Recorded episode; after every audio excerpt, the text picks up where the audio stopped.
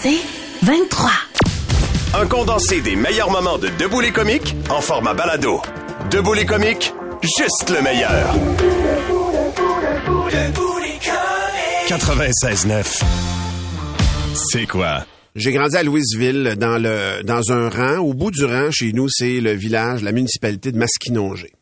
La municipalité de Masquinongé est euh, heureusement assez hors de l'actualité. Je dis heureusement dans le sens où il n'y a jamais de graves incidents qui se passent là. Il y a eu une tornade au début des années 90 dont on a parlé à travers le Québec. Et là, le dernier incident en date, entre guillemets, puis je devrais même pas le mettre entre guillemets, c'est quelqu'un qui a été servi en anglais à une halte routière sur l'autoroute sur la municipalité de Masquinongé. Et euh, je, je savais pas trop par quel bout prendre ce sujet-là ce matin, sinon que c'est quelque chose que j'aurais jamais pensé voir de mon vivant. euh, dans une place où c'est à 99,999%, probablement 100% en français que les choses se passent. On est dans une province, un, un- un- un État où euh, la langue de travail, la langue de commerce, c'est le français. On a le droit d'être servi en français et plus que ça, les commerçants sont tenus de nous servir en français. C'est une loi, là.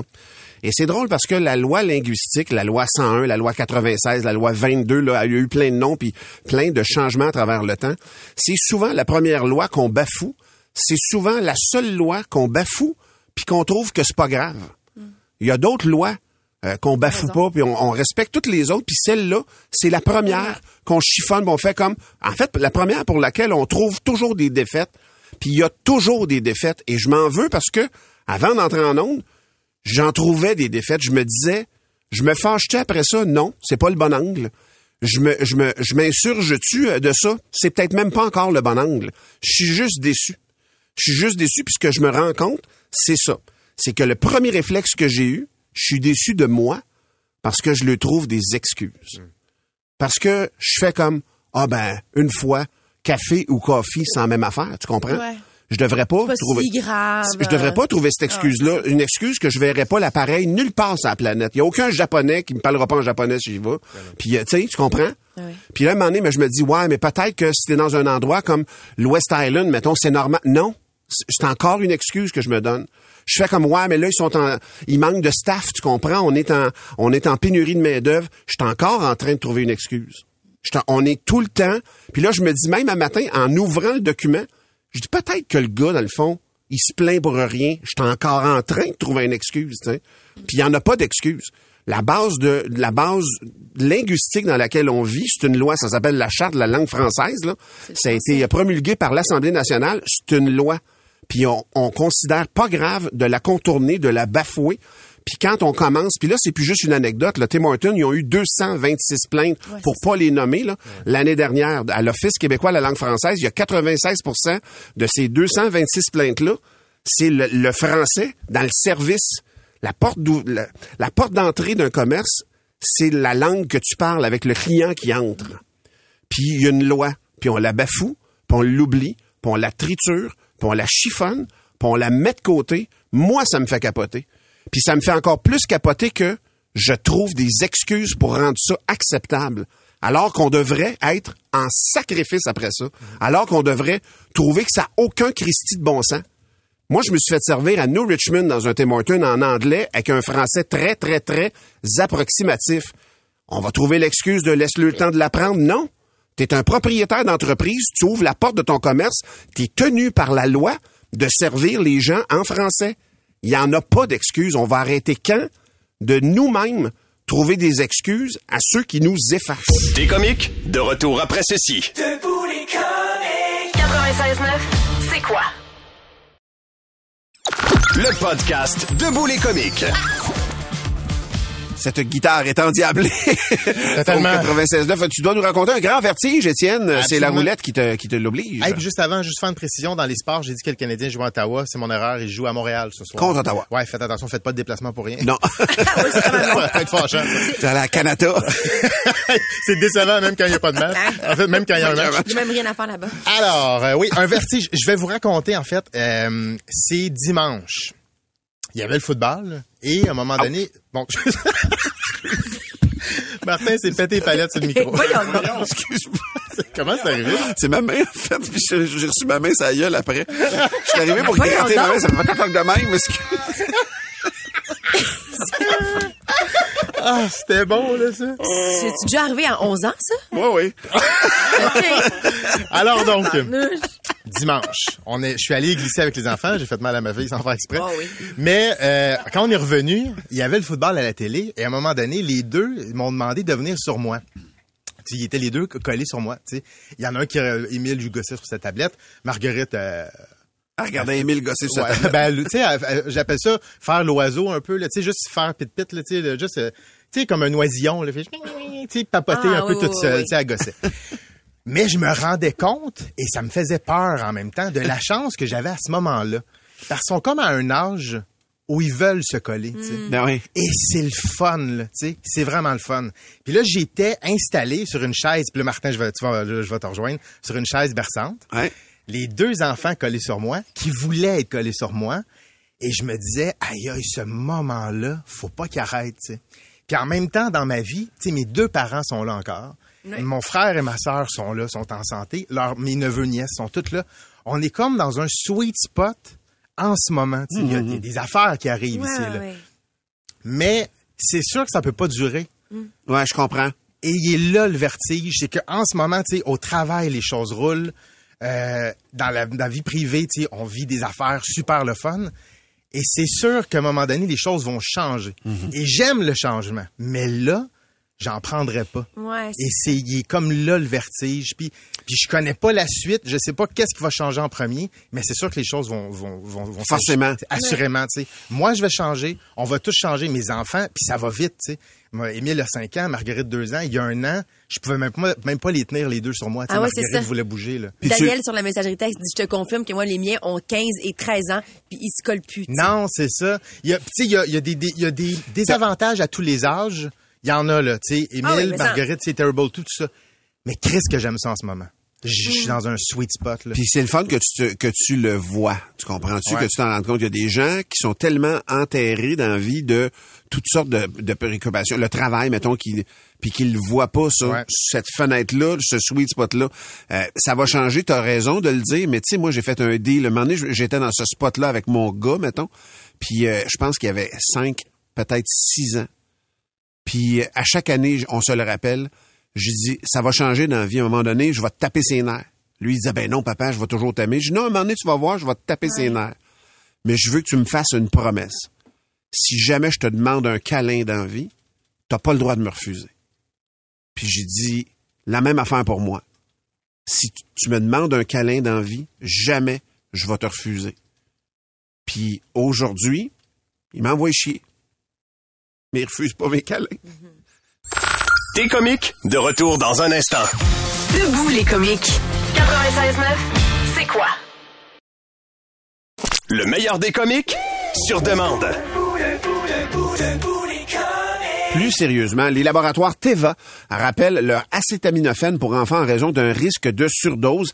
Et c'était l'occasion pour nous de parler des dangers de médicaments en vente libre, enfants et adultes, avec Michael, que vous avez entendu. Salut, Mick. Bon matin tout le monde. Dans quelle situation spécifique on devrait être particulièrement vigilant concernant justement les, je rappelle, les médicaments en vente libre? En vente libre, hein, donc euh, les médicaments over the counter, sur le comptoir, devant le comptoir, ceux qu'on n'a pas besoin de demander l'avis Ouais. du Advil, pharmacien. Tylenol. Alors, le Tylenol, c'est un excellent exemple parce que pourquoi ils ont rappelé euh, le Teva, ils ont rappelé leur euh, acétaminophène? Donc euh, le Tylenol, c'est de l'acétaminophène, mais là il n'y a, pas que le Tylenol.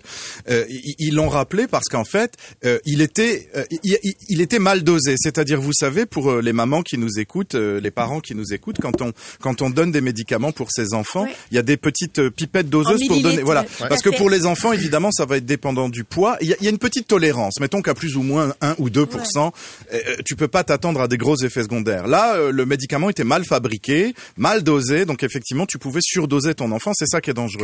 Donc évidemment, avec les enfants, comme le le le le, le corps et l'organisme n'est pas exactement fait Ouais. pareil, il y a des médicaments qu'il vaut mieux éviter. Par exemple, les enfants de bas âge, faut pas leur donner de l'aspirine. Faut jamais leur donner de l'aspirine parce que ça peut faire des effets secondaires euh, très graves. Tu disais l'Advil. Alors moi, je parle de l'aspirine, mais l'Advil, c'est-à-dire l'ibuprofène, voilà, l'aspirine, tout ça, c'est des médicaments de la famille des anti-inflammatoires non stéroïdiens, les INS, qui sont parce qu'il y a aussi des anti-inflammatoires stéroïdiens, ça c'est la cortisone, c'est autre chose. Ça peut donner des effets secondaires rénaux très très graves. Donc moi, tout, tout, tous les ans, je vois arriver à l'hôpital des patients en gastroentérologie qui avait mal à la tête, avait mal au dos, n'était pas très au fait de que ces médicaments pouvaient donner des effets secondaires et qui prenaient du Tylenol comme des bonbons jusqu'à ce qu'ils aient plus mal à la tête. Ouais. Mais le Tylenol, quand t'en prends, t'en prends, t'en prends, au bout d'un moment, tu arrives à une dose qui peut être tellement toxique pour le foie que ça donne des hépatites et des hépatites parfois qui s'appellent les hépatites fulminantes. Fulminantes, c'est que ça nécessite une transplantation Ah, du ouais. foie Ben,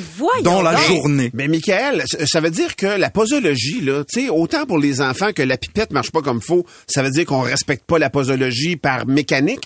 Mais nous, quand on prend le médicament, c'est hyper important qu'on la suive cette posologie-là. Ah, c'est, c'est, c'est, c'est- vraiment c'est la base. En fait, c'est- vraiment la base parce qu'en fait, quand on te donne la posologie, ça te donne, qu'on te dit qu'il y a la fenêtre thérapeutique dans laquelle le médicament va être efficace.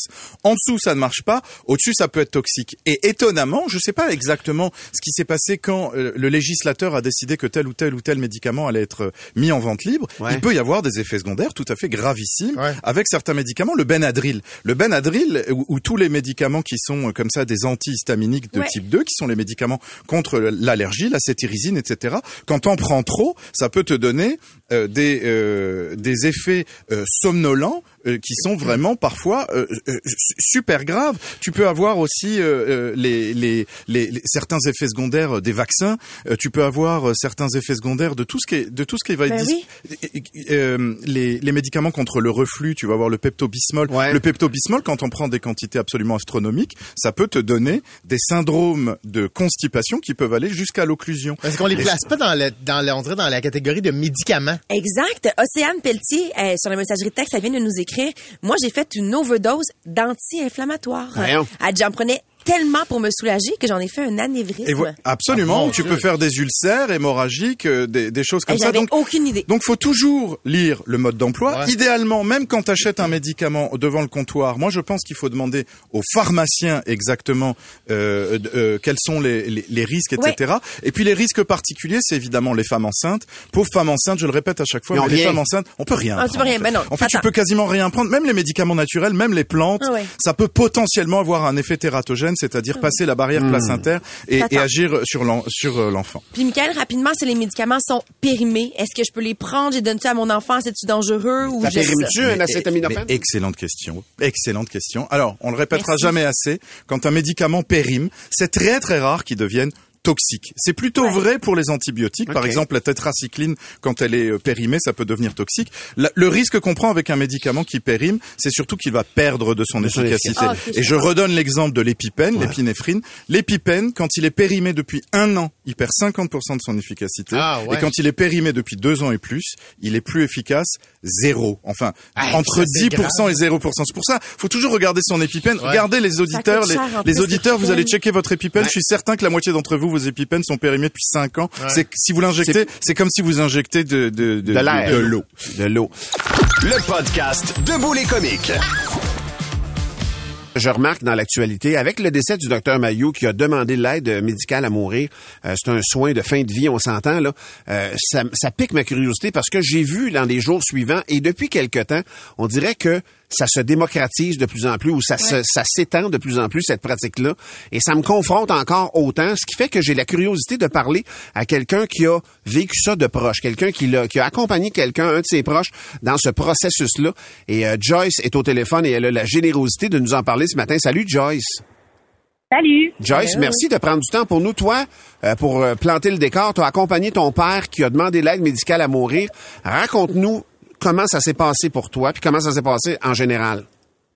Ben en fait, ça faisait déjà plusieurs plusieurs années euh, qu'il souffrait à tous les jours. Euh, puis dans le fond, lui, il voulait euh, nous accompagner jusqu'à ce qu'on soit capable de s'occuper de nous-mêmes tout seul, sans lui. Euh, donc l'année dernière, T'es jeune, là, Joyce, là, sans, sans indiscrétion, là. oui, j'ai 25 ans. OK. Donc l'année dernière, journée de la Saint-Valentin, mon père m'appelle. Euh, puis il me dit euh, là aujourd'hui, euh, j'ai voulu mourir, ça va vraiment pas. Euh, il faut que tu m'accompagnes à l'hôpital avant que ça dégénère. Euh, fait que par la suite, euh, ben là, je l'ai accompagné à l'hôpital avec ma sœur. Euh, T'es allé, allé faire la demande littéralement avec lui, là. Oui, exactement. Dans le fond, on s'est rendu euh, en ambulance euh, aux soins intensifs tout de suite. Euh, puis, dans le fond, il a déposé sa demande là, dans les quelques heures qui ont suivi son hospitalisation. Euh, puis par la suite, euh, ça l'a toujours euh, tout de suite été accepté. euh, Pardon. Euh, Peux-tu te demander, Ça- Joyce, ton père, il souffrait de quoi pour qu'il souffre autant? oh, il y avait beaucoup de choses là. Il y avait la MPOC, il y avait aussi de l'arthrite, de l'arthrose. OK, OK, OK. Euh, il y avait son, plusieurs son corps entièrement souffrait, là. Ouais, ouais. Oui, c'était. Il y avait trois, quatre euh, maladies incurables. Ils ont accepté Ouais. donc votre demande rapidement, Joyce, et là, vous autres, ça vous met devant une date à venir, c'est ça? Euh, ben une date à venir. euh, lui, ça, il voulait que ce soit rapide. Euh, ça a été le lendemain, moins de 24 heures après la demande. Ah, Hmm. ouais. Ça, Euh, comment t'as reçu ça?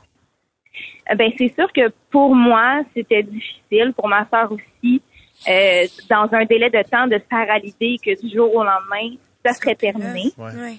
Euh, mais au bout du compte, c'était sa décision, puis c'est ce que lui désirait. Euh, puis c'est ce qui est beau dans le fond. Ben, parlons-en un petit peu du processus. Donc, ce qui est arrivé, c'est qu'ils ont gardé ton père à l'hôpital, visiblement, puis ça s'est fait là à l'hôpital, ils l'ont changé d'étage, et comment ça s'est passé? Oui, absolument. Dans le fond, euh, comme il était déjà hospitalisé parce que c'était dans ses plans, euh, parce qu'il a, il a comme été catégorisé comme euh, risque suicidaire. Donc, euh, il est resté à l'hôpital. Puis, je te dirais là, peut-être un 45 minutes avant l'heure de décès, on est monté au dernier étage de l'hôpital là où c'est vraiment aménagé pour ça. C'est vraiment une pièce, l'étage au complet, où est-ce qu'il y a une chambre pour euh, la personne qui va recevoir l'aide médicale, où il y a de la place pour les proches qui veulent accompagner jusqu'au dernier souffle. Puis, euh, attenant à ça, il y a un salon d'attente pour la famille qui veut pas assister, mais qui veut être là par la suite. Je comprends. Ouais. Euh, puis, tu sais, c'est vraiment aménagé super beau. Euh, c'est euh, Fait que c'était pas froid comme on pourrait imaginer, comme, euh, c'était non, pas non, non. médical tant, là, tu sais. Non, vraiment pas. Il n'y a aucune machine. OK. Il n'y a aucune machine. Euh, C'est un lit euh, de type normal, là, euh, comme on aurait à la Ouais, maison. ouais. Euh, Puis, tu sais, euh, quand on regarde le plafond avec la personne qui part, on voit vraiment un ciel avec euh, un soleil, euh, des arbres, tout ça. Là. Ouais. Et, et, et donc, ton père s'est endormi doucement. Puis toi, c'est c'est un processus donc que tu as vécu après coup maintenant. Ça fait un an, au-dessus, ben, bientôt un Oui. an. Euh, comment euh, euh, tu, tu comment je te dirais ça? Donc, est-ce que- je sais pas si ça te confrontait avant, mais donc toi, pour toi, c'est une façon parfaite de, de quitter la vie, mettons, quand on est en souffrance. Là. Ben, étant dans le domaine des soins infirmiers, OK. Euh, je, je peux comprendre euh, que les gens décident d'aller vers là. Puis d'ailleurs, c'est une meilleure avenue que le suicide, on s'entend, parce qu'il n'y a pas de, de surprise pour les proches. Là, c'est, c'est prévu, euh, puis ils peuvent accompagner, puis il n'y a pas d'incompréhension. Là. Tout à fait. Puis écoute, je- mais tu, tu- tu me touches beaucoup euh, pour vrai euh, et, et je sais pas quoi dire. Les mots me manquent pour vrai. C'est quelque chose, comme je te dis, qui- qu'on voit de plus en plus. Mais en même temps, ton témoignage, je le sens la paix qu'il y avait là-dedans. Tout ça, même malgré la surprise euh, de la rapidité avec laquelle ton père voulait voulait partir. Tu sais, euh, je sens quand même que ça s'est bien passé, je pense. C'est inspirant, je trouve. Ben après une vie de souffrance, tu sais, moi je l'ai toujours vu souffrant. Euh, tu sais, ça faisait 20 ans qu'il était très malade. Moi, je suis juste reconnaissante qu'il ait attendu. euh, parce Ouais. qu'il a pu connaître euh, trois de mes enfants. Euh, donc, je suis vraiment reconnaissante que mes enfants aient pu connaître euh, leur, euh, leur papy. Puis, euh, je suis vraiment reconnaissante aussi qu'il ait pu avoir accès à ça Ben, rapidement comme il le voulait. C'est ça. Mais moi, euh, Joyce, c'est à toi que je suis reconnaissant. Merci infiniment d'avoir eu la générosité de nous témoigner ça parce que euh, on l'entend, on n'en entend pas tant de ces témoignages-là. Euh, puis euh, ça nous aide. Moi, ça m'aide beaucoup en tout cas. Merci infiniment. Je t'embrasse, ma Ben, belle Joyce. C'est normal que ce soit pas commun, c'est un deuil quand même. Puis parler de la mort, Absolument. c'est tabou encore. Je le sais, tu as raison. C'est tout ça là, qui, euh, qui rentre en ligne de compte. Euh, Joyce, merci infiniment de ton Merci. Ça témoignage. m'a fait plaisir de vous parler. Vraiment, vraiment, euh, c'est quelque chose, je vais dire une affaire. Puis je sais qu'il y a plein de gens qui réagissent à la messagerie texte. Euh, c'est, ça fait partie de la réalité maintenant. Puis moi, je me souviens de, de Véronique Yvon qui portait ce projet de loi-là, même dans l'opposition, puis que ça avait été adopté par l'Assemblée nationale. C'est des questions qui étaient délicates, mais on est capable de faire les choses dans la grandeur, puis dans le, dans, Ah ouais. dans le, le meilleur intérêt des gens qui souffrent. tu sais. Puis si vous avez le goût, vous googlerez Mélanie Lachance. C'est une euh, jeune mère de famille qui euh, a demandé l'aide médicale à mourir puis qui l'a eu euh, là, là, il y a- Ouais. il y, a, il y a quelques jours à peine. Et euh, Rosemée Automne Témorin dans la presse en a écrit un article. Mhm. Sam Breton a fait un podcast avec elle. C'est une histoire qui, même si c'est extrêmement difficile puis c'est vraiment triste, est sublime. Mhm. C'est ça aussi l'aide médicale à mourir, tu sais. Le meilleur des comiques sur demande.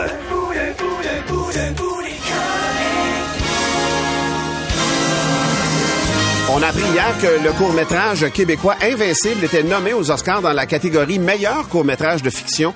Et le réalisateur Vincent René Lortie est avec nous ce matin. Salut Vincent. Salut, salut. Salut Allô. Vincent. Premièrement, félicitations. Comment tu te sens ce matin, euh, 24 heures plus tard, euh, après euh, la- l'annonce de ta nomination? Honnêtement, euh, je pense que j'arrive toujours pas à y croire. Là. Même que je me suis réveillé, je pense, à 5 heures du matin par moi-même parce que mon cœur battait toujours assez vite. Euh, L'émotion est au rendez-vous, là, je m'en pas. Parce que tu savais déjà que tu étais comme sur la shortlist des Oscars, donc euh, ça, tu savais que ça pouvait t'arriver, ça, là. Oui, c'est ça. On était, c'est un long, long processus. Là, ça fait quasiment trois mois qu'on est comme un peu dans la campagne pour les Oscars. Puis là, le 21 décembre, on a appris qu'on était euh, shortlisté, ce qui était- ce qui était déjà une super belle nouvelle. Ah oui. Mais bon, après, je, c'est, c'est sûr que comme la shortlist, c'est 15 films. Il y avait des super bons films cette année, aussi des gros, gros studios américains qui étaient comme dans notre compétition, là, si je peux dire. Fait je, je m'en- tu sais, c'était comme un peu, euh, on, on avait un peu de la difficulté à y croire vraiment Ouais. qu'on serait nominé, là. Fait que ça a été aussi une, une immense surprise. Mais Vincent, c'est fait. T'es officiellement en nomination. ben qu'on va écouter euh, la bande-annonce de ton film qui s'appelle Invincible. Ça marche.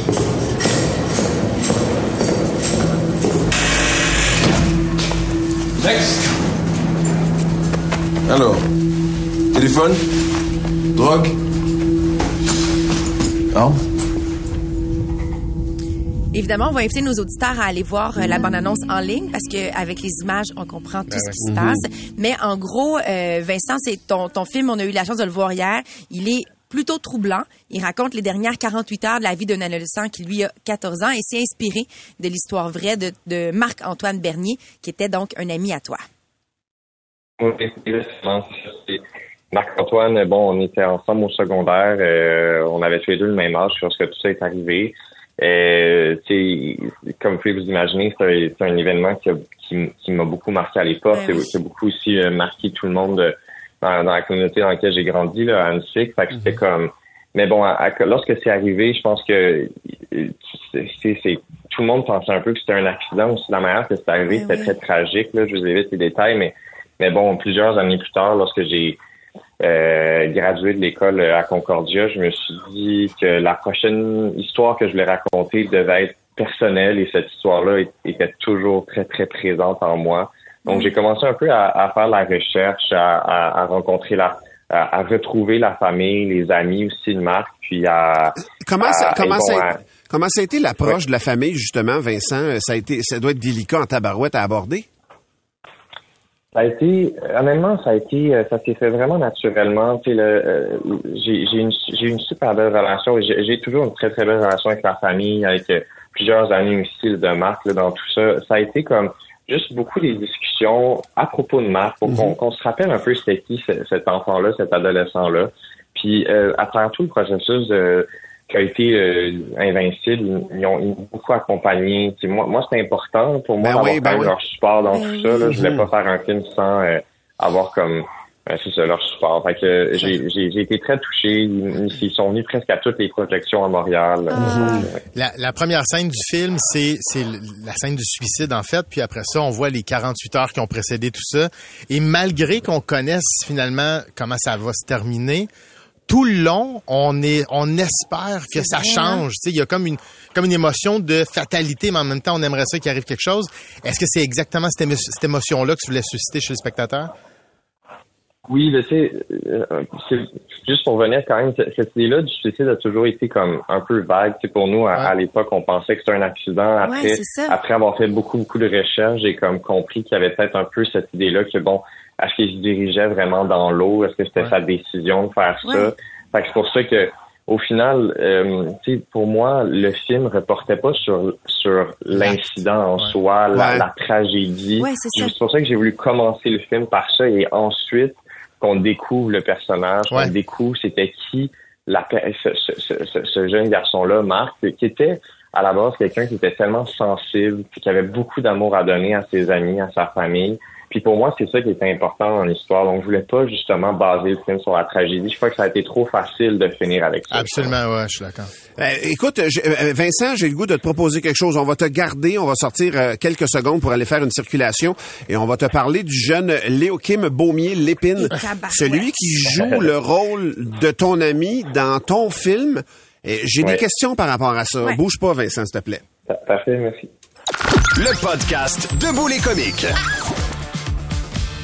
Pas des choses qui arrivent souvent, mais il y a un film québécois qui a été nommé meilleur court-métrage, en fait en nomination meilleur court-métrage de fiction aux Ouais. Oscars. Et on a le privilège de jaser avec Vincent René Lortie, le réalisateur de ce film-là, euh, qui est avec nous. Vincent, euh, le jeune Léokim Beaumier-Lépine joue le rôle de Marc dans le film. Il est Incroyable. hallucinant, Ouais, ouais. incroyable. Mais comment ça a été de faire le casting, de trouver celui qui incarne ton ami d'enfance, puis de le diriger alors qu'il représentait ton ami dans sa souffrance aussi, là? Oui, oui, ben, c'était, ça a été un long processus là, depuis de plusieurs mois. On a comme rencontré beaucoup, beaucoup de jeunes. Puis pour moi, c'est quand même important de travailler avec quelqu'un qui avait jamais joué avant, sur- surtout pour tout ce qui était les, des jeunes castings du film, tous les jeunes dans, qui jouent dans le film en fait, parce que bon, selon mon expérience, j'ai toujours trouvé que euh, les, les non-acteurs euh, qui sont plus jeunes jouent d'une manière qui, sont, qui, qui est comme très très honnête, euh, toujours un peu vrai avec leurs vraies émotions. Fait que pour moi, c'est pour ça que je voulais travailler avec un non-acteur pour, euh, pour le rôle de, de Marc. Puis bon, ça, ça a été, euh, lorsque Léotime est rentré dans la salle d'audition, ça a été euh, un coup de cœur, instantané. et, et la raison est que Marc, euh, pardon, je, je me trompe Ouais. toujours, c'est c'est- c'est- c'est Josie. Léotime. Euh, Lé- Léotime était, Léotime était vraiment, vraiment proche de ses émotions, euh, était d'une certaine manière, je crois qu'il comprenait le, le, le, le, le la personne qui était. Marc aussi, ouais, puis puis euh, pour moi, c'est il y avait une grande sensibilité, Léotime. Donc Oui. c'était vraiment euh, ouais, voilà. Ah ouais. Entre autres, son interprétation de, de l'angoisse et tout. Là, Ah, euh, euh, j'ai été, vous verrez euh, le court-métrage. hallucinant, C'est ouais. incroyable. Mais d'ailleurs, si on veut le voir, le court-métrage, Valérie, c'est pas simple Ouais, nécessairement. c'est ça. On a cherché pour voir ton film. Vincent, nous, on a eu le privilège d'avoir un lien parce qu'on faisait l'entrevue Ouais. ce matin. Ah, j'ai prêté ça, moi. Alors donc, pour le trouver, c'est vraiment compliqué. Ben, J'ai deux questions là-dessus. Premièrement, Ouais. on peut le voir où? Mais deuxièmement, pourquoi est-ce que c'est si compliqué de voir nos courts-métrages Mm. au Québec? c'est une bonne question. Ben, premièrement, euh, je, je veux dire que là, le film est disponible partout sur TV5 au Québec. Fait euh, Ok. il, est, il est- il est assez accessible, mais euh, la raison, c'est que dans les dernières semaines, jusqu'à hier exactement, notre film était disponible en ligne gratuitement euh, partout en Amérique du Nord.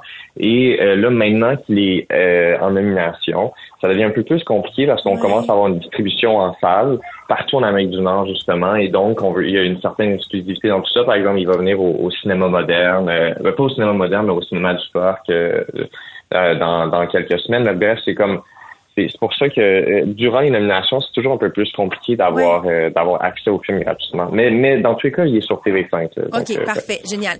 Vincent, t'as 30 ans, c'est ton premier film. Tu viens de mettre la barre quand même pas mal haute, laisse-moi te le dire. Mais je mets aucune pression, cela dit. C'est quoi ton plan de match dans les prochaines semaines? Règle générale, en nomination aux Oscars, est-ce que tu t'en vas Ouais. euh, travailler là-bas pour essayer de faire sortir ton film? Oui, c'est ça. Je pense qu'on hein?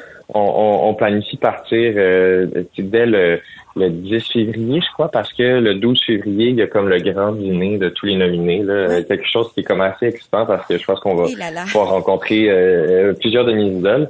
Euh, et, et ensuite, je pense que c'est ça, c'est ça, c'est ça. Ah, ça serait le fun, par contre, ça serait convivial. mais, mais, mais, mais non, c'est ça finalement. C'est, euh, tu sais, c'est, je pense que je vais rester là pendant quasiment euh, ju- jusqu'aux Oscars. Wow. L'idée est, est de, est de présenter les films à plusieurs reprises, de faire des rencontres aussi, de développer peut-être de futures collaborations. Fait que je planifie d'y aller pendant un bon, un bon moment. Tellement excitant. Écoute, euh, Vincent, Ouais. on va te suivre le dimanche 10 mars. Juste en- une petite, mettons, entre toi et moi, là, c'est qui la personne avec qui t'aimerais jaser, mettons, dans ce fameux dîner-là?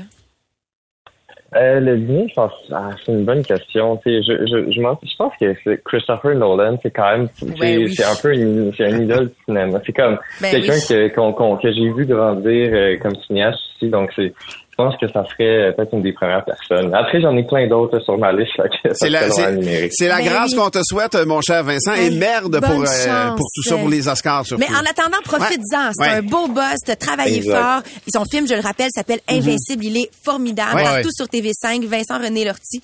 Félicitations encore. Ouais. Bravo. Merci. Salut, merci, bonne de infiniment. Bonne fin de journée à toi. Le podcast Debout les comiques. Le monde commence à dire good, good, good, good, good, good, good. La superstar, une vedette. Fait un dossier facile Pierre-Charles Jolicoeur. avec des affaires compliquées là-dedans. OK, OK, OK. Jolicoeur. Il dit une chance que tu nous aies épaulé là-dedans, parce qu'on serait fait avoir du Storytelling, élégance, TikTok, les chiffres. Pierre-Charles Jolicoeur. Mon Dieu, ça, ça campe bien le personnage. Ah Euh, il est avec nous, euh, PC Jolicoeur. Salut PC. Salut, salut, PC, t'es courtier hypothécaire et ce matin, tu vas nous exposer un cas qui arrive malheureusement trop souvent, Hmm. une séparation. Qu'est-ce qui se passe avec la maison dans un cas particulier? En fait, c'est parce que c'est en, en effet, c'est quelque chose qui arrive quand même souvent, mais il y avait un cas en particulier qu'on vient de finaliser, ça a pris presque un an et demi. Oh! Parce que le problème principal qu'on avait eu dans ce dossier-là, c'est qu'il n'y avait aucune entente initialement, comme dans beaucoup de cas, mais celle-là, ça avait été catastrophique parce que, dans le fond, la fille qui nous a contactés, c'est- probablement, s'était fait dire par son institution financière que ça fonctionnait pas. Parce que fallait qu'elle refinance. Ça fonctionnait pas sur son financement à elle, mettons, pour racheter la pour partie. racheter les parts. Mais elle était comme PC. Moi, ça fait comme 10-15 ans que j'habite dans cette, ben, cette maison-là. On n'a pas d'enfants ensemble. Elle dit, moi, c'est, c'est ma maison. Fait qu'elle dit, je veux, je veux, je veux vraiment pas avoir à la vente. Fait que, je fais, on va, on va commencer à regarder le dossier. Mais elle, elle faisait un super bon revenu. Elle avait pas tant de dettes. Y, y il y avait des dettes conjointes, style des marges personnelles puis des choses comme ça communes. Mais, euh, rien de catastrophique. Mais le problème était que la maison valait à peu près comme 400 000. Puis il devait comme 250 000. Fait que la manière que ça fonctionne quand tu veux racheter des parts, Ouais. c'est que tu viens séparer le, le, le- ce qui reste entre les deux. Fait qu'exemple, justement, que ta maison vaut 400 puis que tu dois 250, il reste 150 entre les deux. 125 chaque. euh, 100, il reste 150 qui donne 75 000 chaque. OK, OK. Ah, OK? oui, OK, je comprends. Exact, parce qu'il faut que tu prennes le 150 Oui. puis on divise par deux. Mais avant de diviser par deux, il faut aussi que tu rajoutes les frais. Exemple qu'il y a euh, des pénalités qu'il va y avoir s'il y a des séparations, mettons, pour Oui. les pour les marges, les cartes de crédit. Il faut que tout ce qui est conjoint Oui. soit divisé en deux. Fait que quand on venait tout additionner ensemble, déjà là, exemple qu'une maison vaut 400 000, 80% c'est 320 000. Mais si tu fais 250 000 plus 75 000, on est déjà à 325 000 Tu dépasses le... le- tu dépasses, plus il fallait qu'on vienne rajouter un autre, je pense, 10, 15 000 de marge. Fait qu'elle était comme ma banque me dit que je- j'avais pas le choix de vendre pas, ouais. parce que la maison, elle vaut pas assez cher. Mais ce que le monde ne savent pas, c'est que les assureurs prêts comme SCHL, euh, tu sais, quand tu achètes, on va dire avec 5-10 de mise de fonds, Ils viennent compléter ta mise tu de peux, fonds. tu peux venir refinancer jusqu'à 95% Tu payes une prime, mais ça peut venir te permettre de venir garder ta maison parce que tu peux refinancer avec un avec un pourcentage de refinancement, mettons, qui va être plus élevé. Plus élevé que qui va te permettre de 70. venir comme, garder ta maison. Fait que déjà là, elle était contente. Mais quand, mettons que c'est des, euh, c'est des séparations à l'amiable, comme eux, ils étaient pas mariés, il y avait pas d'enfants, puis il y avait pas rien, les- puis qu'ils ont pas de papier comme eux autres, nous autres, faut qu'on leur fasse signer un genre de montant de rachat. Comme eux, genre, mais sur lequel ils s'entendent. Sur Fait, le- fait que tu deviens momentanément comme le médiateur un petit peu de cette transaction-là. Ben, indirectement, mais tu sais, moi, ce que je lui dis, c'est OK, mais c'est, est-ce que vous étiez 50-50 là-dedans? Puis comme souvent, le monde va dire oui ou des fois non, mais elle, c'était ça le problème. Vu que c'était le gros salaire, il s'est entendu verbalement sur le fait que elle, elle payait 75% puis lui 25. Mais là, quand ça commence- payait plus dedans. Ça avait Ah, jamais été écrit ça nulle avait part. jamais été écrit parce Fait que... dans le fond, eux autres, je présume que ce qui était notarié, c'était qu'ils ils possédaient une maison et que cette maison-là, c'était 50-50 et qu'ils payaient donc 50-50. Parce que c'est ça, c'est parce que techniquement, c'est pas marqué que c'est 50-50, mais d'emblée, Ah, selon la loi, si, ben si, oui, si, si, c'est rien marqué, mais si vous êtes trois, exemple, c'est 33, 33, 33, mais si vous êtes deux, c'est 50-50. Fait que ce qui a été long, c'était pas l'institution financière qui voulait pas la refinancer, mais c'est de, c'était de démêler ça entre les deux ex-conjoints. Ça, c'était ça le plus long parce que de trouver la solution, mettons, j'étais comme, OK, oui, mais c'est parce que ton conseiller de banque, il est peut-être pas juste au courant que tu peux faire ça, mais je fais, puis d'emblée, elle est comme, ben oui, on s'est tout entendu puis tout le kit, mais quand on a envoyé le document, le gars voulait pas Il a, signer. il a breaké, lui, là. Il là. voulait pas signer. Là, après ça, il essa- elle, elle essayait de faire une genre de tactique, de s'arranger avec un évaluateur pour baisser la valeur de la maison, pour y donner Non. moins, mais je suis comme de un, c'est que tu peux pas faire ça parce que la banque, elle va mandater son propre évaluateur. Mais lui, il va remettre les pendules à l'heure. Puis de deux, c'est que tant qu'il signera pas les papiers chez le notaire, là, il y, aura- il y aura rien de fait, là. Mais PC, ce que tu dis là, ce cas-là, là, Ouais. il y a beaucoup de gens qui ont rien préparé parce qu'ils se disent, ben voyons, on chicanera jamais. Puis si jamais on chicane, ça va être simple, on va être capable de se parler quand même, on connaît pas l'avenir. Puis c'est ça le problème. Ben, C'est- c'est quand, tu t'aimes qu'il faut faire les papiers. mais on dirait, mais Ben on oui. dirait que c'est anti. Mais c'est illogique. Mais Ben, c'est quand ouais. tu t'aimes que tu fais les papiers. Ah, je trouve Tout que est ça enlève un stress aussi. Quand, Mais quand, ça. quand, ben surtout maintenant que t'as des enfants puis tout t'es comme garde Oui. ça, on règle ça, c'est fait, parfait, c'est l'entente. Surtout comme euh, niveau exemple que on, moi mettons je mets 50 000 de mise de fonds puis t'en mets 70, c'est comment Voilà. S'arrange là-dessus. c'est Ben ouais. important que tout soit écrit. Parce sur que ça, ce soit clair avant. On va aller en circulation, on le garde avec nous autres. Je sais qu'il y a plein de questions qui fusent. Ben oui. On aura aussi les questions de nos auditeurs. On va aller faire un court bilan. On revient hey, dans 30 secondes. On s'en va même pas. On, est, on reste là, là, regarde.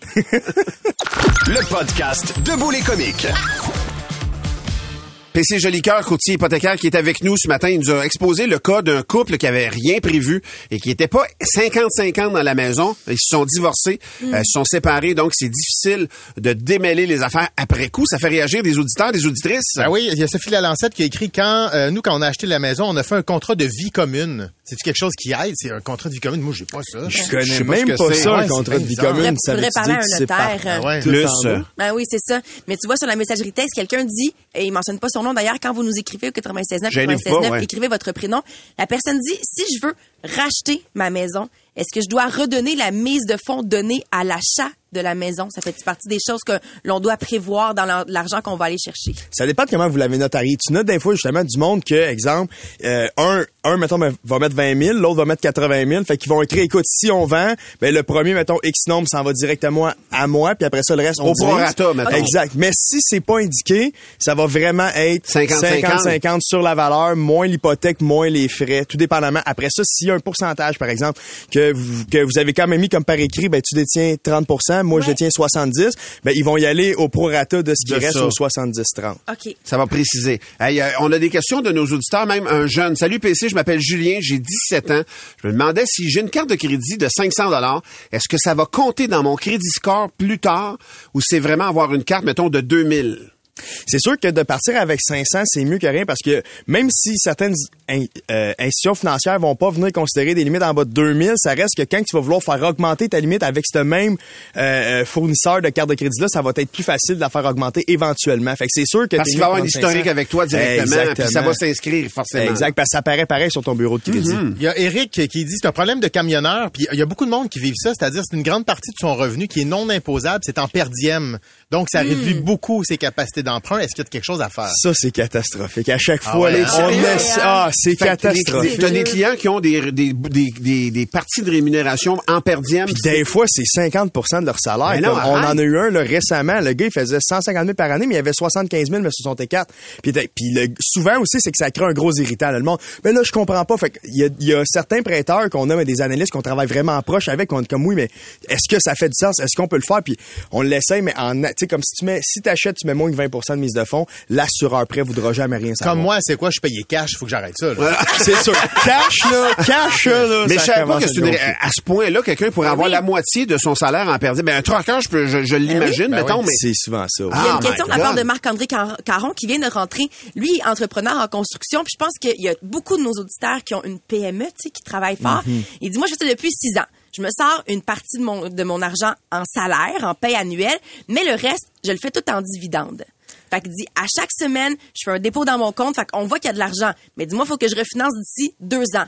Là, je veux prendre une décision. Est-ce que je continue plus en paye annuelle? Est-ce que je donne plus de dividendes? Comment est-ce Pour qu'on te faire comme ça un, pour avoir un, bon dossier ou avoir portefeuille? une, fa- un- Ouais. un- une façade qui, qui montre ce que t'es. tu sais. Parce que vu dans le fond que c'est dans deux ans, parce que des, j'en mets, j'en mets des dividendes, techniquement, c'est considéré comme, euh, tu sais, c'est, c'est comme du, du revenu de placement, même si C'est ta business. Fait qu'il faut que tu fasses une moyenne deux ans. Fait que si, exemple, comme là, exemple, on est rendu en 2024. Mhm. Mais le monde sont comme, oui, mais je me suis versé X nombre de dividendes en 2023. Oui, mais t'as pas fait tes impôts encore. Versus de quand c'est du salaire, ben, techniquement, t'as un. T4. C'est Fait que directement, on est capable de le voir comme même ici. Là, c'est parce que tu payes mais des, euh, des euh, DAS au fur et à mesure. Fait qu'on sait que tu vas vraiment te verser le salaire. Fait que c'est sûr qu'en salaire, c'est plus simple. Tu peux, mettons, faire un, un- tu peux, tu peux venir acheter ou refinancer, mettons, sur ton nouveau salaire plus rapidement. T'as pas né- nécessairement besoin d'attendre deux ans. Tu sais, si on a un an de stabilité, mais t'es travailleur autonome, une paye stable ou les dividendes de moyenne deux ans. Mais attention, je t'entends, PC, tu dis, ça va être plus simple. Ça veut pas dire que c'est impossible, par exemple. Pas tout. Mais c'est des chemins qui sont compliqués, par ça, exemple, convaincre avec autant avec les perdièmes que quelqu'un qui se verserait des dividendes.